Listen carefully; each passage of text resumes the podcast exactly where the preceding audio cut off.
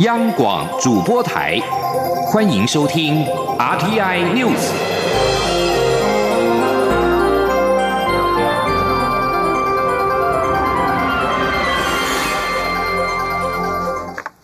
各位好，我是李自立，欢迎收听这一节央广主播台提供给您的 RTI News。二零一九台美数位经济论坛今天落幕，在两天的会议中，聚焦了五 G、资安、资料经济。跨境数据流动与隐私，还有人工智慧 AI 跟物联网等五大议题进行政策对话。会后也做出了十项声明，会议结论将作为往后双方共同努力的目标。国发会表示，针对 AI 伦理的讨论，包含了 AI 带来的机会与风险，AI 伦理涉及的法律、研发和应用等各个层面。会中也表示。对于应用 AI 进行的决策或行动，必须有配套遵循的基本原则。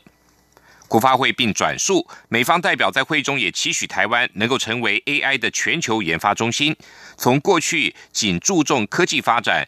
到为社会共同利益发展科技，进一步的提升到同时注重社会跟科技的创新。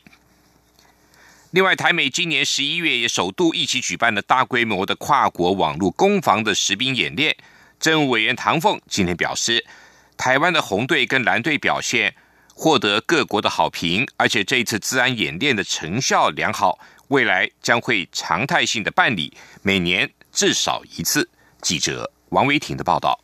台湾和美国十一月举办为期三天的大规模网络攻防演练，模拟北韩网络攻击金融关键基础设施。这场演练由国内外资安攻击好手与台湾的金融机构防守联队分成红队与蓝队进行实兵演练。参与者除了台湾和美国，也有印尼、日本、捷克、澳洲、马来西亚等国家。政务委员唐凤十一号表示，台湾治安好手的表现超乎外国预期，未来台美治安演练将常态性办理，且每年一次起跳。唐凤说。呃，不只是常常会举行，而且它的形式就是具体上面到底要做哪些，可能也不会只是台美双方，而是包含我们这次参与呃 CODE 这个活动的所有其他的政府，在未来可能我们也会再继续扩充这件事情，这样就以后就不只是个了，意思是这样。今年参与演练的国家约有十个。唐凤指出，常态化后参与国可能会继续扩充。唐凤也透露，之前访问德国柏林和荷兰，对方听到常态化举办治安演练的构想，也非常有兴趣，表达想要参与的意愿。这或许是未来可以推动和欧盟关系的议题之一。另外，台湾受到来自中国的攻击较多，为何这次台美自安演练的模拟想定是北韩攻击金融基础设施？唐凤解释，模拟情境必须把对方的能力与动机等资讯揭露给所有参与者。这次的参与者也包括民间的白帽骇客，是否能够把相关资讯透露给其他参与国或国内不涉及军事机密的民间人士，需要慎重讨论。所以，这次情境模拟。是让安全机密等级没有那么高的人也可以理解。中央广播电台记者王威婷采访报道。台湾首波的五 G 频谱的竞标战今天进入第二天，截至下午四点，底价新台币两百四十三亿的热门频段三点五 GHz 已经从昨天的两百六十五点六八亿飙到了今天的两百九十亿。二十八 GHz 的总标金则从第一天的二点零六亿成长到了四点一二亿。对此，国家通讯传播委员会 NCC 主任秘书肖其宏强调，竞标的过程一如预期，但最后的结果还无法得知。记者吴立军的报道。台湾五大电信业者，包括中华电信、台湾大哥大、远传电信、亚太电信及台湾之星，十一号持续角逐 NCC 首波试出的三个五 G 频段，包括一点八 GHz、三点五 GHz 以及二十八 GHz。其中一点八 GHz 试出二十枚频宽，以二十枚为一个区段，底价新台币三十二亿元；二十八 GHz 释出两千五百枚平宽，每一百枚为一个区段，每区段底价一亿元，二十五个区段总计二十五亿。三点五 GHz 只释出两百七十枚平宽，每十枚为一个区段，每区段底价九亿元，二十七个区段总计两百四十三亿。第一阶段每天进行十回合，数量竞价，结果截至第二十回合，争夺最激烈的三点五 GHz 已从第一天的总标金两百六十五点六八亿标至两百九十亿元，二十八 GHz 则从第一天的二点零六亿成长到四点一二亿，一点八 GHz 仍乏人问津。对此，NCC 主任秘书肖其宏强调，依照世界各国目前发展的五 G 技术，出现这样的情况是可以预期齐的他说：“因为三点五 G 是所有的设备都非常的成熟，那高频的部分很多都还是在实验阶段，所以我们底价也定的非常低了。那原来昨天是只有两个区段有人出价，那今天已经到了四个区段。那当然那个高频部分总共有二十五个区块。那因为它本身的价格低，业者在竞标的过程常常就是到最后才会出价到高频的部分，所以目前还不知道结。”结果是怎样？NCC 也重申，不希望业者不理性加价，并于两周内完成竞标，目标新台币四百多亿元。不过，目前三点五 GHz 每十枚的单价已从九点八四亿元涨到十点七七亿，预估十二号仍将持续飙升。中央广播电台记者吴丽君在台北采访报道。蔡英文总统提出的。让农渔民能够像军工教劳工一样，退休之后能够按月领到退休金。对此，行政院今天回应，政府一直规划建立农渔民老年基本生活保障机制，但不是比照公务员制度。农委会预估明年会提出相关规划。记者王维婷的报道。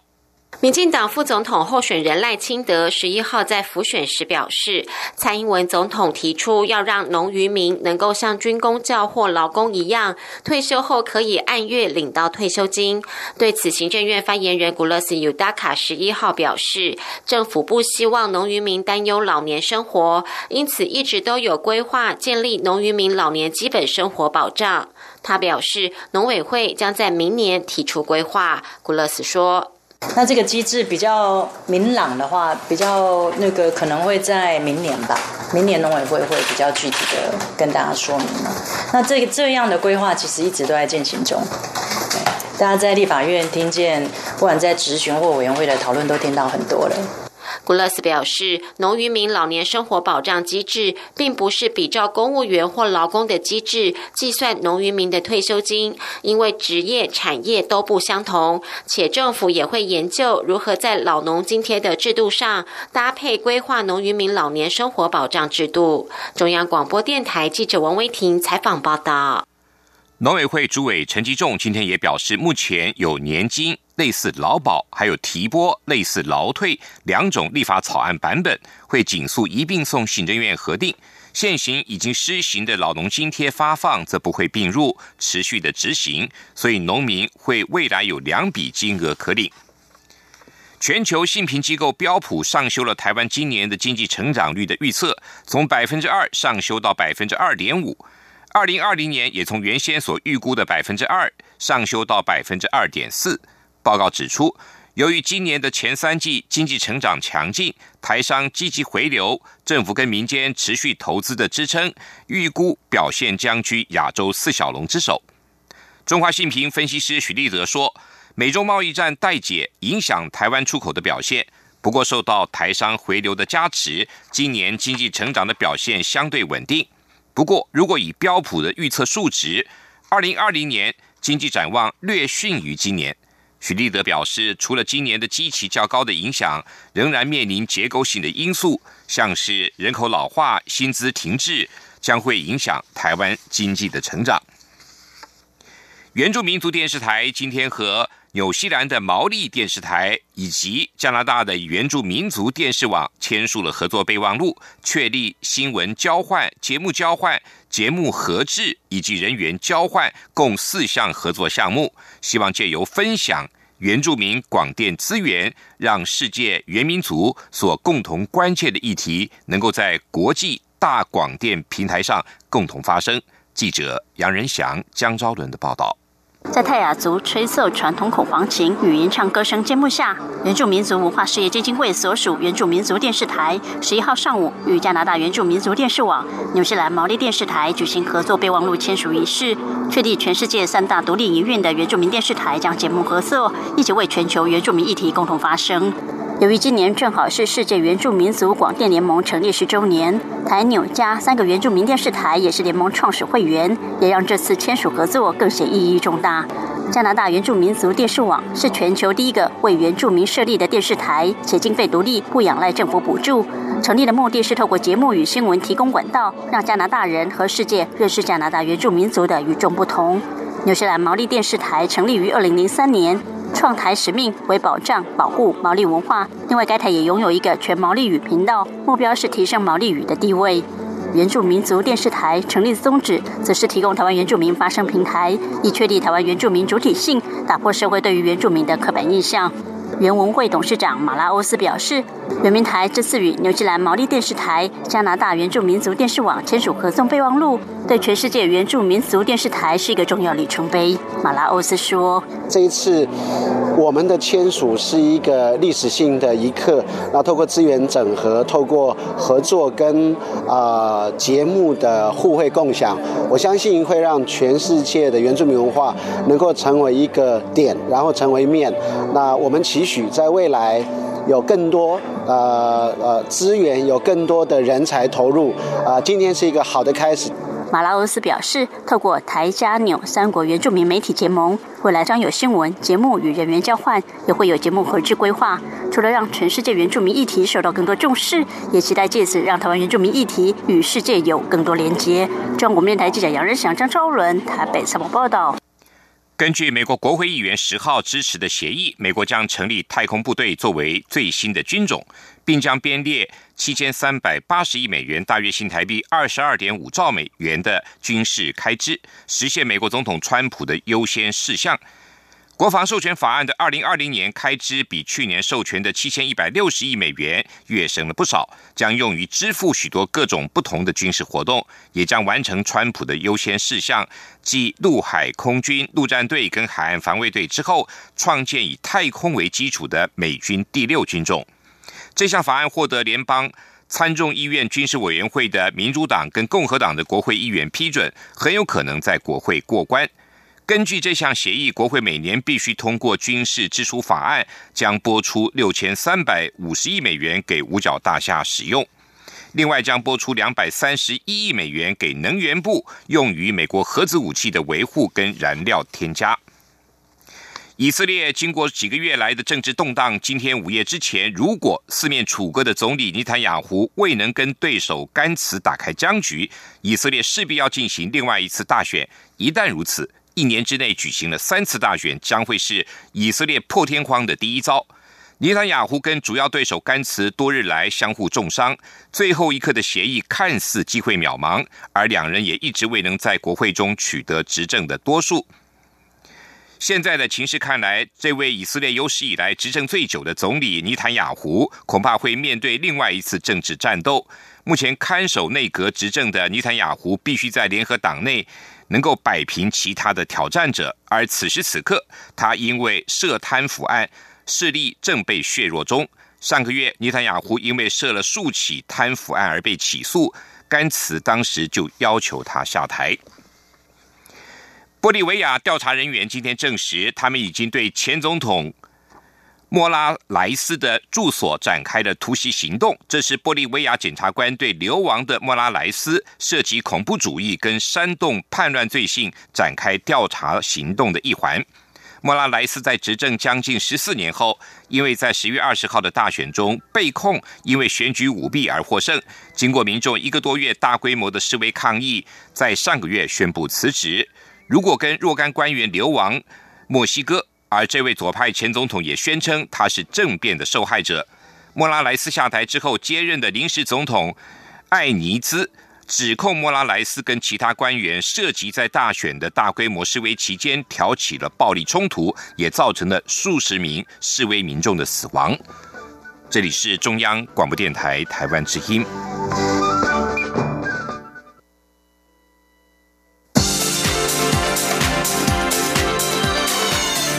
是中央广播电台台湾之音，欢迎继续收听新闻。欢迎继续收听新闻。二零二零总统大选进入倒数三十天，蔡英文总统连任竞选办公室今天再打政绩牌，推出了“小国好民大幸福”的政绩动画。呈现蔡总统执政三年来的政绩，同时也在官网上开放查询的维基百科，让使用者可以查询跟自己相关或者关心的政绩。另外，蔡总统竞选连任办公室今天也公布了最新的竞选主题曲《自信勇敢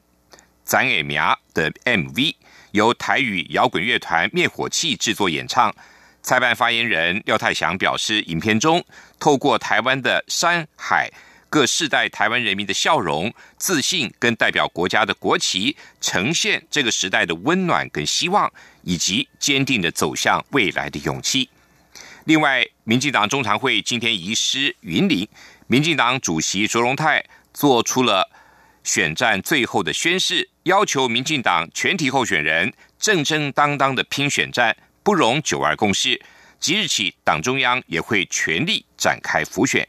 记者刘玉秋的报道。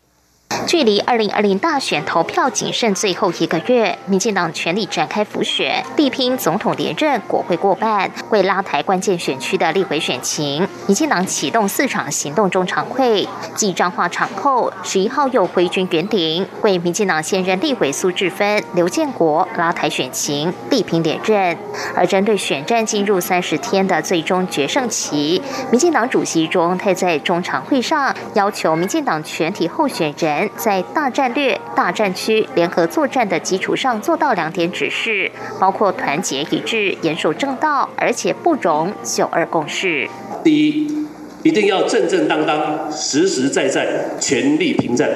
绝无私心，绝不挑起对立跟不安，绝不走旁门左道，要团结一致，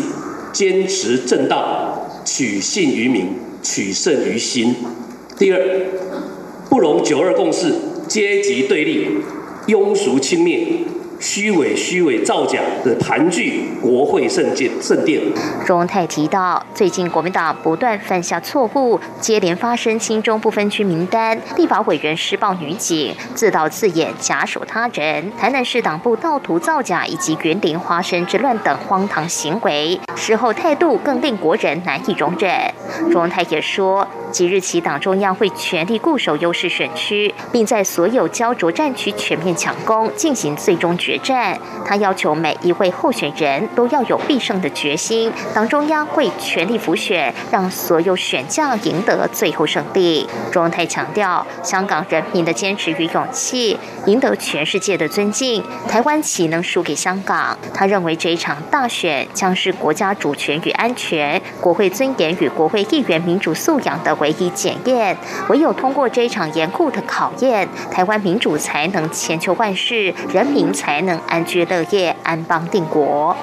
而卓文泰与媒体查询时也指出，选战最后阶段，民进党将把呼吁提高投票率视为现阶段的重要工作。民进党秘书长罗文嘉也说，不管投票率提高对民进党是否有利，民进党认为，二零二零大选不仅是一场选举，而是台湾在重要时刻要告诉全世界接下来往哪里走，要靠向中国，还是与民主紧密结合，期待民。众踊跃站出来表达意见。罗文嘉并指出，一月十一号这一天，民进党会议一起告诉全世界，我们选择民主，不是中国，作为选战的最后主轴。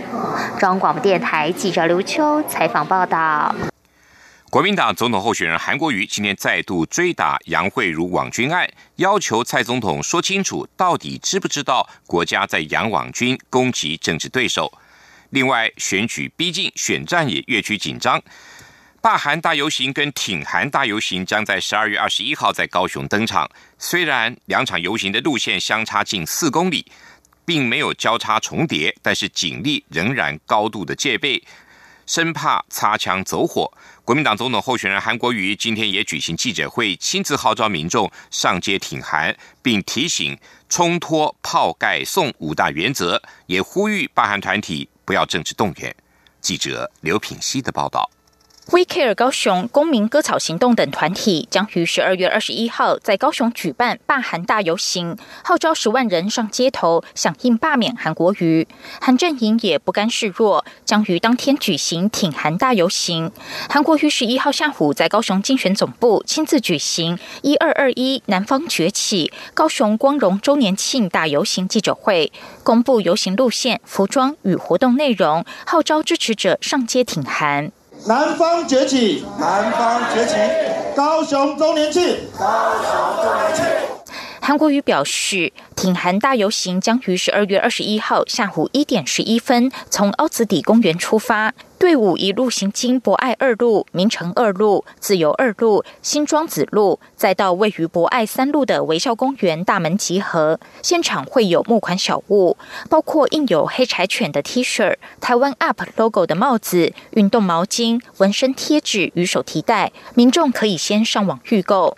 韩国瑜呼吁所有参与挺韩大游行的海内外朋友，当天务必遵守冲脱泡盖送五大原则。他说。稍微解释一下，冲，千万不要冲动，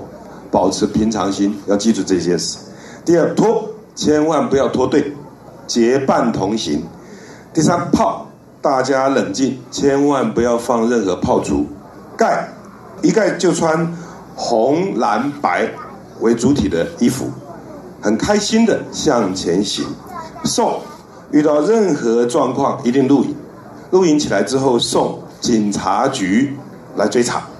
韩国瑜说，挺韩大游行适逢他就职周年，希望整场游行能够呈现阳光欢乐的气氛。他也呼吁罢韩团体千万不要用游览车把外县市的人载来高雄。千万不要发双主菜的便当给这些外县市的民众，这是严重侮辱高雄人的智慧。不要把游行搞成政治动员。他认为这些罢韩团体在今年二月他就任才两个月时就发动罢免，摆明是民进党输了不甘心，视他为眼中钉，所以分分秒秒在丑化市府团队并抹黑他。至于自行募款是否党中央没有金援，韩国瑜表示，是党中央财政非常困难，这本来就是一场乞丐与王子资源不对称的选战。既然党没给经费，他们就咬紧牙根打下去。央广记者刘品熙的采访报道。另外，亲民党总统候选人宋楚瑜今天则是出席促进观光产业座谈会，他强调自己对于观光产业的重视。宋楚瑜表示。台湾需要科技跟传统产业两者必须均衡发展。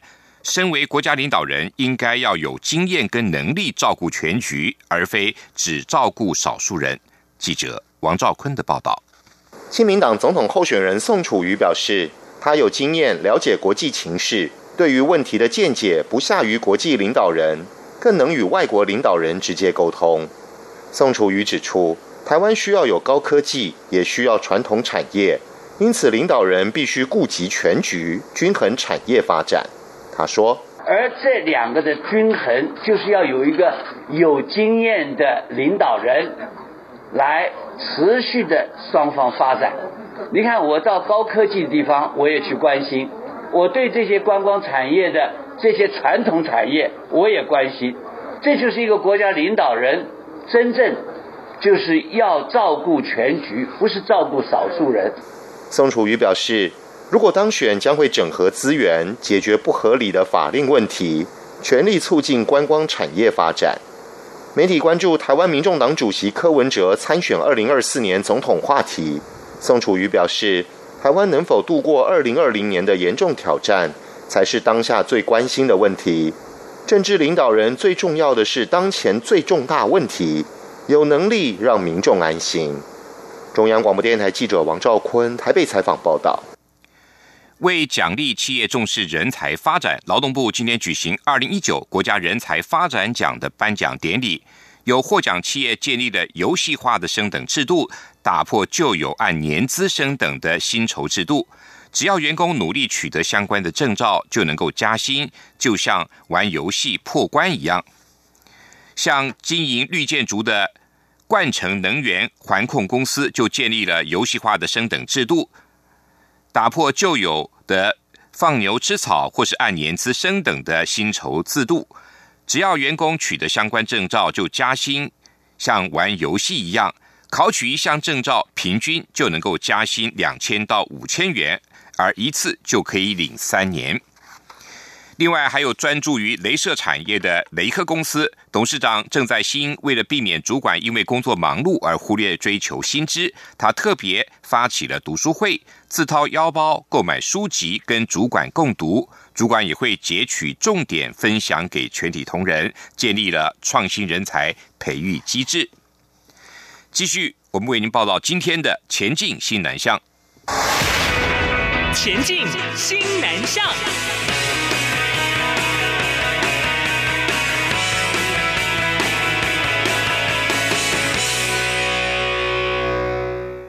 二零一九年教育部社会教育贡献奖日前颁奖，有台商也获得肯定。深耕泰国三十多年的泰丰有限公司董事总经理郭修敏，每年资助泰北的校舍、泰国的社会团体，跟发放学生奖学金，共达新台币好几百万元。八年前的泰国大洪水，郭秀敏在工厂成立救灾中心，停工了四十天，带领员工全力救灾，也让他近年来在当地陆续获得了多个公益奖，为台湾建立起最好的国民外交。记者陈国伟的报道。泰丰有限公司董事总经理郭修敏，在一九八四年受聘到泰国服务。四年后，因应台湾首波政府的南向政策，和丈夫一起创业，在泰国设立工厂，生产塑胶水阀。郭修敏说，他在两千年结束婚姻后，一个人担起两个工厂到现在。他看到台北等地的教育资源匮乏，因此常年赞助新建台北校舍，资助各类社会团体，发给学子清寒奖助金，并推广。往台泰两国运动交流活动，我们也曾经去那种学校是没有水没有电的，可是那个校长还是很付出，因为他就是那个学校毕业的。那我们看到了，我们就赶快去募款，然后来帮他盖教室，盖好了。那刚好也有一个法师啊，就在来台湾募了五百万，五公里的路这样子山路五百万，去年有电到学校了。所以说，就每一个人出一点心力，你可以让孩子有不同的未来。回想二零一一年在泰国遭逢五十年来的大洪水，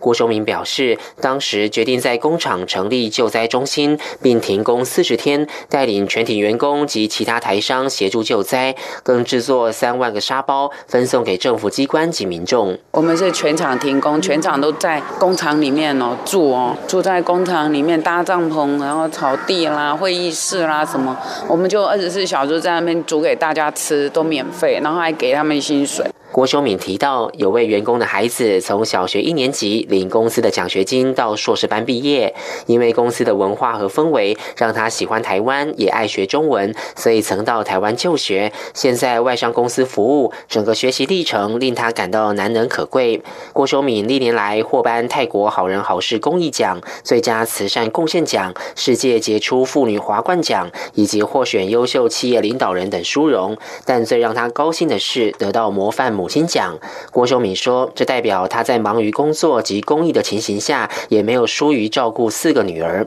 郭秀敏现在身兼泰国台湾商会联合总会总会长等职务。他表示，四个孩子在耳濡目染下，现在也常响应公益行动。一家人未来将秉持懂得回馈真富贵，学会付出最杰出的理念，继续投入社会教育事务。中央广播电台记者陈国伟台北采访报道。为提升台湾冷链物流国际输出能量，在经济部国际贸易局的支持下，外贸协会跟台湾冷链协会以及中华民国物流协会携手合作，在十二月十号办理台湾冷链新南向商机研讨交流会。相中新南向新崛起的冷链广大商机，邀请了来自越南、印尼、马来西亚和缅甸等五个国家六家经营冷链物流服务、生鲜产品经销和农水生产养殖等九位海外的买主来台，吸引了一百三十八家台湾业者报名参与会后，并安排外商实地参访国内的冷链产业链代表性的业者。而这一次特别邀请了印尼冷链协会做主专题演讲。印尼冷链协会擅长解决农产海鲜从生产商到消费者的过程中的保鲜技术。此行也特别针对印尼冷链市场的商机进行了分享。